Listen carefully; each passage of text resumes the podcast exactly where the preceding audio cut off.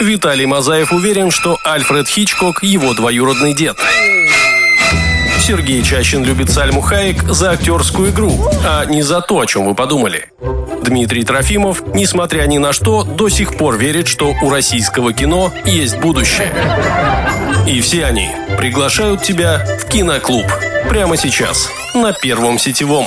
На первом сетевом киноклуб меня зовут Дмитрий Трофимов, и сегодня мы будем обсуждать эпическое полотно работы мастера Мартин Скорсезе и фильм «Банды Нью-Йорка». Дэниел Дель Льюис и э, Леонардо Ди Каприо в главных ролях. Э, 19 век, середина 19 века, Нью-Йорк э, абсолютно точно, детализировано, максимально ярко, красочно и достоверно э, показана эпоха, показана жизнь. И этот фильм, э, даже если вы не любите такие костюмные картины, он должен быть обязательно посмотрен. А вот почему, мы расскажем вам совсем скоро. Заваривайте чаечек и садитесь поудобнее.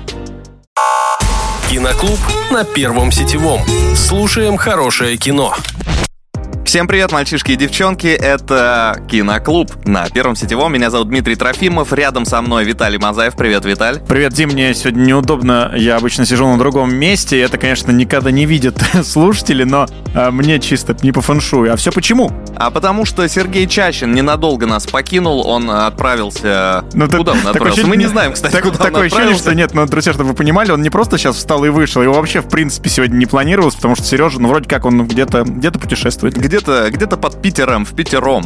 А, он к нам вернется, но пока Сережи нет, мы продолжаем смотреть хорошее кино, и сегодня мы будем обсуждать эпическое полотно а, Мартина Скорсезе, которое длится 2 часа 46 минут. Вот давай расскажем, давай расскажем, как мы выбрали этот фильм. Его очень сильно хотел посмотреть Сергей. Мы, естественно, как два тролля, Как токсика, только. как, как угодно можно нас называть. мы узнали, что Сергей уезжает, мы тут же выбрали эту картину для того, чтобы посмотреть и обсудить банды Нью-Йорка без него. Но нам вернулось, если честно. Да. Мы сейчас об этом расскажем, потому что 2 часа 46 минут мы с Димой уже за эфиром вот пообщались. Это действительно как в театр. Может быть, для кого-то это прям круто, но когда у тебя очень много дел, очень много там вопросов, сидеть 3 часа, э, наслаждаться этой красотой, ну, такой себе, А, наверное. Что расскажем про фильм? Фильм 2002 года. А, Бюджет э, составил 97 миллионов долларов. Общие. Ну, давай округлим до 100, пускай будет 100 миллионов, так проще. 100 миллионов, общие сборы почти 200. То есть, по сути, он себя еле-еле отбил. А, да, да, да, он, да, в мире, да, 194 там. Да, я, я просто посмотрел на Россию, 1,4 миллиона, а Россия же это маленькая часть мира. Самая маленькая. Крошечная по меркам э, бюджетирования Мартина Скорсезе. Да, но при, но при этом э, каст просто Абсолютно сумасшедший, точно. который только можно представить. Леонардо Ди Каприо, Дэниел Дэй Льюис, сэр, тогда еще, правда, наверное, не получил рыцарское звание, не буду врать, Кэмерон Диас, э, Лайам Нисон, который такой, по сути, второстепенная роль, да, маленькая. Ма- Но достаточно яркая. да, э, Брэндон Глисон, легендарный. Э, Монах МакГин, э, Да, британский актер, рыжеватый. Да вы его все знаете прекрасно. И по «Грозному глазу Грюму», и вообще по «Голгофе», «Шестизарядник», если смотрели. Очень-очень много очень крутых работ у него. Да, и, со- собственно говоря, э, мэтр Мартин Скорсезе, и именно поэтому фильм получил аж 10 номинаций на Оскар. И ни одного, Ни одного Оскара ни не одного выиграл. Оскара. Но 10 номинаций они забрали. Э, Рейтинг 7,7 э, на кинопоиске. И как ни странно, банды Нью-Йорка почему-то не входят в топ-250. Ты бы поставил его внутрь? Слушай, ну вот, наверное, э, я Там думаю, есть что очень нет. спорные картины. Да. Е- а, если так, если Да. ты между брать по отношению к картинам, которые попадают, Да. то, конечно, не, конечно, поставил бы, да, потому что вот с точки зрения подготовки это просто, ну, какая-то монументальная, мне кажется, картина. А, Что хотел Скорсезе? Он пытался вот в эти 2 часа 40 минут, я думаю, что режиссерский э, формат там был часов 6, э, но потом студия все-таки порезала. Он пытался уместить туда реальную историю становления города Нью-Йорка, которая действительно существовала э, в мире. Да, это документальная книга Герберта Осбери «Банды Нью-Йорка». Она даже на русском языке вышла в 2004 году. Он написал ее в 1928. Мне кажется, что если бы мы с, с тобой жили в Нью-Йорке, где-то на Манхэттене, в Квинсе, неважно, может быть, мы еще больше прониклись. Но так как мы смотрим просто на историю города, в котором никогда не Ну, были, если бы это были, не знаю, э, банды Новосибирска. вот это другой разговор. Да. Надо снять. э, Мы ищем продюсеров, друзья. э, Ну, естественно, в главной роли кто? В главной роли, не знаю кто. Сергей Безруков? Ну, Пореч... А, Пореченков, ты да, что? Ну, Пореченков. прекрати, Виталь. А, друзья мои, мы совсем скоро приступим э, непосредственно к сюжету, будем погружаться в мир Нью-Йорка. Какой там век? 19, Э, 1846 год. Середина 19 века, уже скоро. Киноклуб. Только культовые фильмы. Приступаем к обсуждению сюжета фильма «Банды Нью-Йорка», режиссер Мартин Скорсезе, ну и, конечно же, потрясающий Лео э, в главной роли. Нужно сказать, что роль Лео, ну, на самом деле очень крутая, но э, Дэниел Дэй Льюис, э, ну, он просто потрясающий актер. Ну, то есть он просто великолепен. Дэниел Дель Льюис, единственный, напомню, в истории мира обладатель трех премий «Оскар» за лучшую мужскую роль. Но за банды Нью-Йорка он ничего не Ничего получил. не получил. Хотя роль великолепная. Да. Как он стучал себе лезвием по стеклянному глазу. Да и там э, на мемы, И- на и мемы мем, разошлись. да, Что? что- ты, черт возьми, несешь? Это, и так это далее. главная, наверное, всем известная сцена э, к сюжету. С чего К начинается сюжету, картина? да, но а, там, кстати, не говорится, но мы потом погуглили с Димой. 1846 год, Манхэттен, э, Нью-Йорк, собственно Пять говоря. улиц. Да, пять улиц. Ну, для нас это просто топографические какие-то названия. В общем, там э, коренные американцы и уже иммигранты, которые понаехали с Ирландии, вот со всякой там... Из Польши, из, Из Германии. Брита- Но в основном это ирландцы. Да, ирландцы, да. А Они, в общем, коренные американцы и иммигранты, которые осели в Нью-Йорке не так давно, дерутся. Да, причем не просто дерутся, у них э, две противоборс- противоборствующие банды. Одна называется «Дохлые кролики», э, очень вычурные там в целом у всех названия, а вторая так и называется «Коренные». Вот, э, они дерутся за право быть э? Хозяевами. Хозяевами. Но Хозяевами. при этом, при этом Хозяевами они- этих пяти улиц, образно Они говоря. все маргиналы. И эти пять улиц это достаточно маргинальный такой район. Да, это так- Свиблово. Да, в общем, э, очередная драка заканчивается печально для персонажа, который зовут Священник. Он действительно священник, он ирландец, играет его Лайм Нисон, и он погибает от рук, э, вот, собственно говоря, героя Дэниела Дэй Льюиса, Э, мясника. Билл Мясник. Да, Билл Мясник. Там у него есть фамилия Катинг, ну просто мясником его все звали, ну, потому что он действительно мясник, собственно. А у э, священника был э, юный сын годов шести, так судя по картинке. Вот ты не чувствуешь, что это реально какая-то притча? Ну, по сути, это Ну, сюжет. по сути, да. Да, был сын, Однозначно. который увидел смерть своего отца от рук вот этого мясника. Так более того, Скорсезе постоянно пихает вот эти распятия. Постоянно, Да-да-да-да-да. а, где-то ближе к концу, э, если ты помнишь, там есть сцена, где молится мясник, молится Ди Каприо и молится один из э, представителей высшего класса, и у всех бог разный. Они все взывают к нему по-разному и хотят от него разных вещей. 2002 год, то есть еще Мартин Скорсезе вполне себе не дед, то есть, ну, видишь, к религии уже тогда пришел. В общем, а сына зовут Амстердам,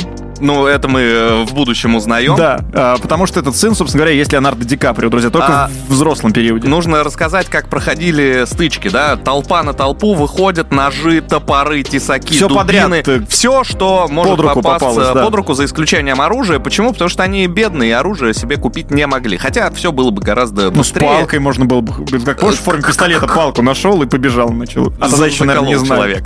А, вот, э, драка, битва, много кровища. Я сначала подумал, что как-то, ну, маловато кровища, но потом с развитием Ну э, и, кстати, сюжета- э, хочется сразу отметить, что прекраснейшие декорации. Вот видно, Декорации что прекрасные. э, туда, это же Но построено. Это, это костюмированная история, как, костюмный фильм, да, несмотря на то, что это не там, какие-то не 17 век, но все выглядит очень-очень достоверно, очень круто. И даже, мы опять же за эфиром говорили, есть вот ощущение театральности, настолько ты туда погружаешься.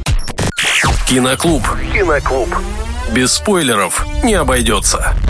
Возвращаемся к Леонардо Ди Каприо, который э, потерял Который отца. возвращается сам. Да, и он спустя сколько? 16, 16 лет, возвращается из исправительной колонии номер один, я не знаю, как это назвать. Ну, в общем, откуда-то из... а, э, отсидел, Да, отмотал ну, это что-то. с малолетки. Это, это какой-то пансионат закрытого типа. Ну, типа, это же колония для малолетних, Ну, я так сути, понимаю. Он да. же не взрослый еще, Ну, преступник. тогда там не было тюрем, там были вот такие... э, В общем, он возвращается, и, конечно же, он желает отомстить мяснику за своего отца. Мясник постарел тоже на 16 лет, соответственно, но это, кстати, никак на нем не проявилось. выглядит потрясающе, как э, в первый день, что называется. Да, но а, он, а, конечно же, как а, надежды юношей питают, он хочет э, всех там а, порешать, но понимает, что не так-то просто взять и пацану 20-летнему подобраться к мяснику, который уже, а, ну, естественно, с 16 лет он стал еще более крутым решалой и авторитетом на районе. В общем, э, есть две ветки условной власти в э, Нью-Йорке вот этого 800 уже 62-го 62 года, да. года. Одна власть — это реальная власть э, исполнительная, там есть некий э, градоначальник, Градоначальник, назовем да, его так. так. И есть э, вот эта власть улиц.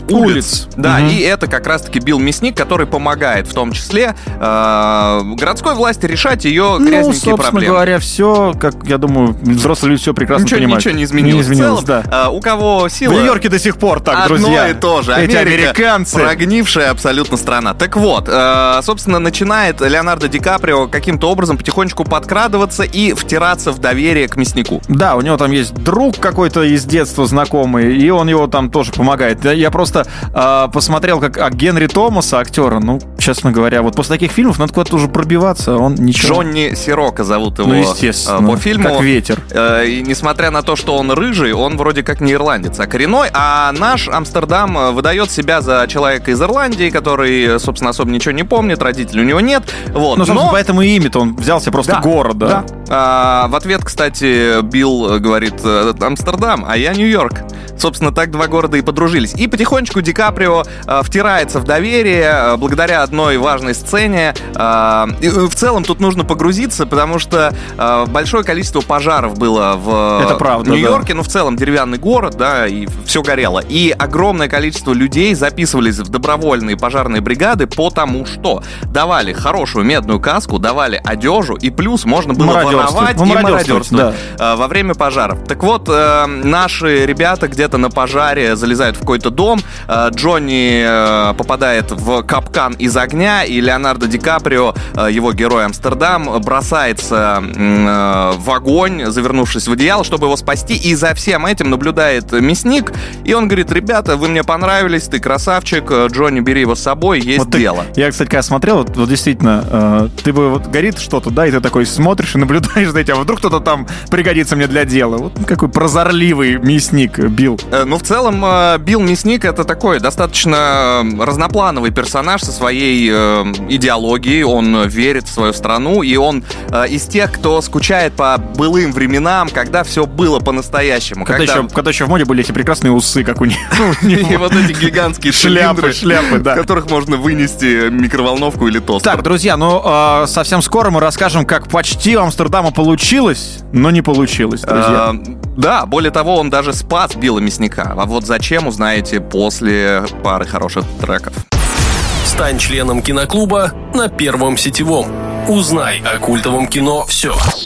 Сегодня мы без Сергея Чащина, но вместе с Леонардо Ди Каприо и Дэниелом Дэй Льюисом э, под руководством Мартина Скорсезе в бандах Нью-Йорка. Э, середина 19 века, вторая половина уже, можно даже сказать. И мы видим, как герой Леонардо Амстердам э, потихонечку приближается... Втер- втирается в доверие, Да, да, к, своей, Биллу Мяснику. к своей цели. Билл Мясник э, убил его отца. Ну и, собственно, Амстердам хочет отомстить, но он хочет это сделать особым образом. Вот это, конечно, да, он вообще роскошно захотел. Он хотел сделать это все на очередной вот этой стычке. То есть хоть 16 лет прошло, коренные все равно с иммигрантами, я так получается, дерутся. Я не Да. знаю, как это сказать. Ну, они не то что дерутся, они доминируют, но каждый год Ну э, да, в, годовщ- дату, в дату, когда они победили э, дохлых кроликов, они отмечают это событие пафосно, Ну, то есть он хочет убить э, мясника Билла э, в день э, памяти своего отца, по Да. сути. Но он не был в курсе, что Билл э, Мясник с большим пиететом и уважением относится к его отцу Да, и да,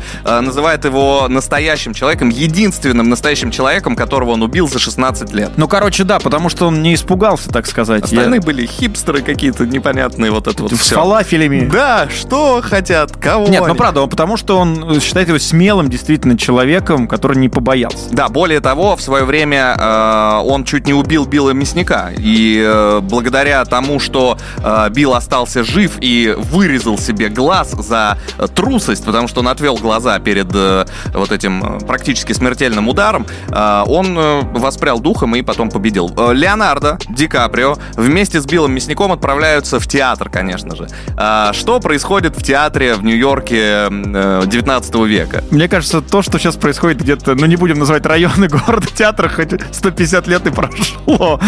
Ну, Плюс-минус. А, да и не только...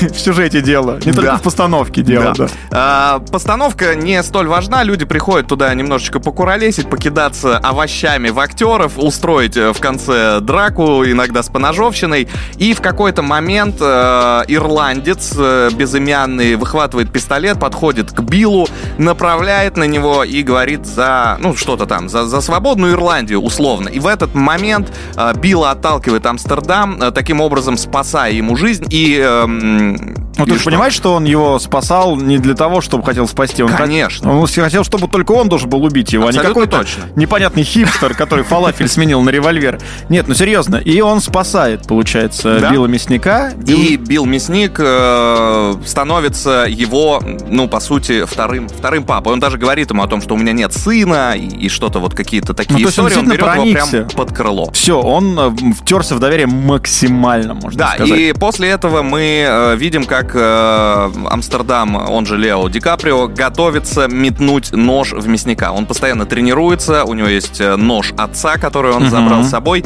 э, и он э, швыряет его достаточно метко, ждет годовщину, когда Билл Мясник будет пить горящий грок, и вот именно в этот момент он хотел бы пронзить его сердце э, острием вот этого ножа отца. Ну, символизм. Куда без э, пафосных Ну давай тогда сразу жестов. скажем, что ничего не получится. Ничего не получится, потому что его предал э, близкий друг, который из-за женщины, выбравшей не его, а Леонардо Ди Каприо. Ой, Кэмерон Диаз же там, мы про Да, него вообще не ох, говорим. Давайте поболтаем э, буквально через пару треков. Первое сетевое. Киноклуб.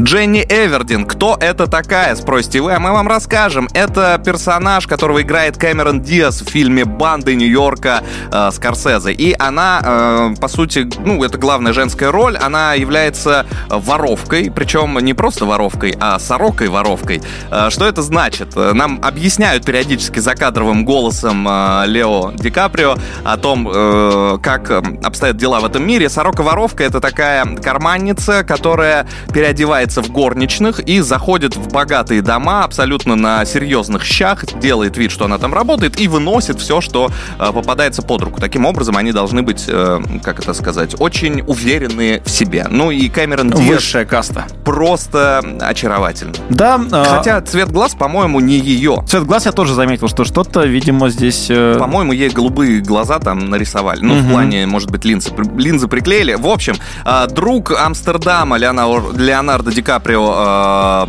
Джонни, а, он влюблен а, в Дженни. Джонни любит Дженни. А Дженни выбирает, естественно, красавчика Лео. Да, Он же Амстердам. Тут наступает дата годовщины той самой битвы, но э, Амстердам готов исполнить план свой, но Джонни предает его, его, и да. говорит, Билл, это оказывается сын того самого священника. И он Ты тебя помнишь?» хочет убить. Да, да, да, да, да. А, Билл абсолютно никаким образом не показывает э, того, что он в курсе плана Амстердама, и в момент, когда Амстердам бросает в него, метает нож, он отбивает его, э, как заправский ниндзя с помощью Мгм. тесака. А После этого вырубают Амстердама, он э, что делает? Он ему там в пузо, по-моему, чуть воткнул. Ну и оставил, собственно говоря, шрам на лице. Да, сделал э, Таро. Э, Таро, да, можно так сказать, Немножечко прижег э, ему лицо своим э, острием и как бы э, острием ножа, да, и сказал, что убивать я его не буду, пусть живет в стыде и в позоре.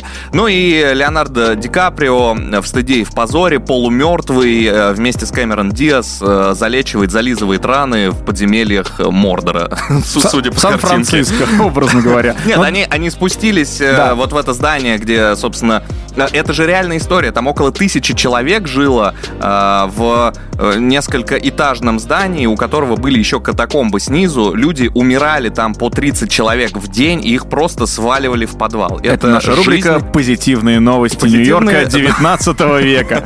В общем, но Амстердам, конечно же, не будет жить в стыде. Он залечивает раны, набирает силы и все. Ну, решает, либо он умрет, либо умрет Билл Мясник. Да, он выходит на улицу, он... э, Ну, Возвращ- это так называемое перерождение героя. Да, и э, он сюжетное. возвращает банду мертвых кроликов. Он находит где-то кролика. а, Ему, кстати, монах э, Уолтер МакГин э, отдает бритву отца. Какой-то, я подумал, что это просто какое-то кривое лезвие непонятное, вот честно. Ну, это бритва. опасная, опасная бритва, да, которой, собственно, он и брился. Он отдает э, вот этот символический э, предмет, на котором кровь отца, и за эту кровь надо заплатить. Он где-то, не знаю, где находит в Нью-Йорке живого кролика, делает из него мертвого кролика, выходит и вешает труп этого кролика во все общее обозрение для того, чтобы обозначить, что кролики вернулись, собирает банду из, э, ну, точнее, армию из остальных э, банд реально и армия. готовится к финальной битве с Биллом Мясником. Лучшая сцена фильма. Приближаемся к финалу банд Нью-Йорка в киноклубе на Первом Сетевом. Э, Дмитрий Трофимов, Виталий Мазаев, э, Амстердам Валлан, он же Леонардо Ди Каприо и Уильям Билл Мясникатинг, Дэниел Дэй Льюис собрали две армии, встали друг напротив друга и собираются друг друга уничтожать. Да, и расскажите мне, пожалуйста, это же историческая отсылка, правильно, Мартина Скорсезе, потому что там не только две банды друг друга уничтожают, там же какая-то регулярная армия по городу из пушек палят, э, Мартин, восстание. Мартин там... Скорсезе э, вплел э, исторический сюжет о том, что там же шла война э, юга Севера с и юга. севером, и все э, иммигранты, которые приезжали в Нью-Йорк, практически тут же облачались в одежду военную, да, и шли воевать, потому что за свою страну, за родину, за гражданство нужно воевать. Ну и плюс там кормили, давали одежу, и в целом у можно было пожарных жить. в этом же фильме. Можно было жить хоть В на общем, а, начинается схватка, множество дерущихся погибает не только от рук друг друга, но и от палящих по городу пушек, от шрапнели, от э, вот всего этого, от ядер. А, и, соответственно, Билла, мясника тоже немножечко это ран- ранит. Задевает. Но их, во-первых, отбрасывает, вот представляешь, их в сторону вместе почему-то отбрасывает. А, потому что... По законам воен- военных фильмов э, Леонардо Ди Это Каприо притяжение героя и и антигероя. Д- Дэниел Дэй Льюис отскакивает в одну сторону, Билл Мясник ранен шрапнелью и все, добивает его да, Амстердам. Леонардо Ди Каприо э, достает тот самый нож. э, Ну, бритву, вонзает- бритву, скажем. Нет, Не, он, ну, он нож, как раз нож ножом. достал, да, Он нож. достал нож, э, ножом пронзает ему э, что-то, э, после чего Бренное герой, тело. герой э, Дэниела Дэ Льюиса умирает, но при этом он говорит, я горд, что я умираю как настоящий американец. Он не сопротивляется, он не кидается на Амстердама, и он держит его руку э, вплоть до того момента, пока он не умирает. И не видно какой-то радости, катарсиса на лице Амстердама, потому что он тоже, видимо, каким-то образом проникся э, к мяснику. Уж не знаю, что там, стокгольмский Ну, синдром или либо что-то цель у него другое. в жизни уже потерял. Ну, что теперь ему делать? Больше никто его отца не убивал. Да, да.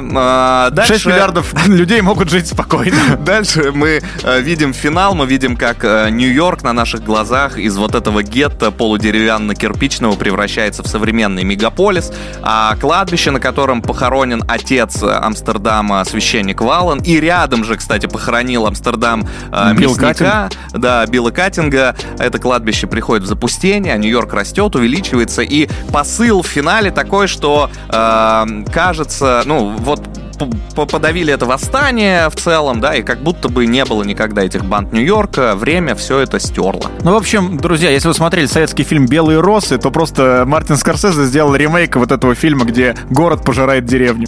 Да, э, по сути, Так и очень, есть. очень Так и есть. точное сравнение. Слушайте, но если лучшая сцена бу- будет сегодня, не будет, Будет, конечно, да. Сейчас будем выбирать лучшую сцену. Я вспомнил одну, ну а Виталий, естественно, заберет самую культовую. Лучшая сцена фильма. Да, друзья, мы это уже, я на камень ножницы бумага выиграл у Димы, что, э, господи, да что, черт подери, ты такое несешь? Ну, это мемы на века, и, э, ну, очень, кру- очень круто. Я думаю, все знают эту сцену. А, Дэниел Дель Льюис перед тем, как э, сказать, делает настолько э, четкий и понятный вот этот жест руками, когда он их скрещивает. Так и лицом, пальцы, и всем. Да, это, это потрясающая актерская игра. Ну, на то он и профессиональный актер. А я Театральный. как раз... Театральный, да. Я как раз э, возьму сцену, где показывают в одном кадре, как человек сходит с корабля, тут же подписывает гражданство, ему выдают форму, дальше мы видим человека уже в обмундировании и э, загружают их на корабль, который отправляется на войну, и тут же с другого корабля э, снимают гробы. Вот такая вот картина, вот такая лучшая сцена. Услышимся совсем скоро. Это Киноклуб на Первом Сетевом. Будьте с нами. Киноклуб. Послушал, посмотри.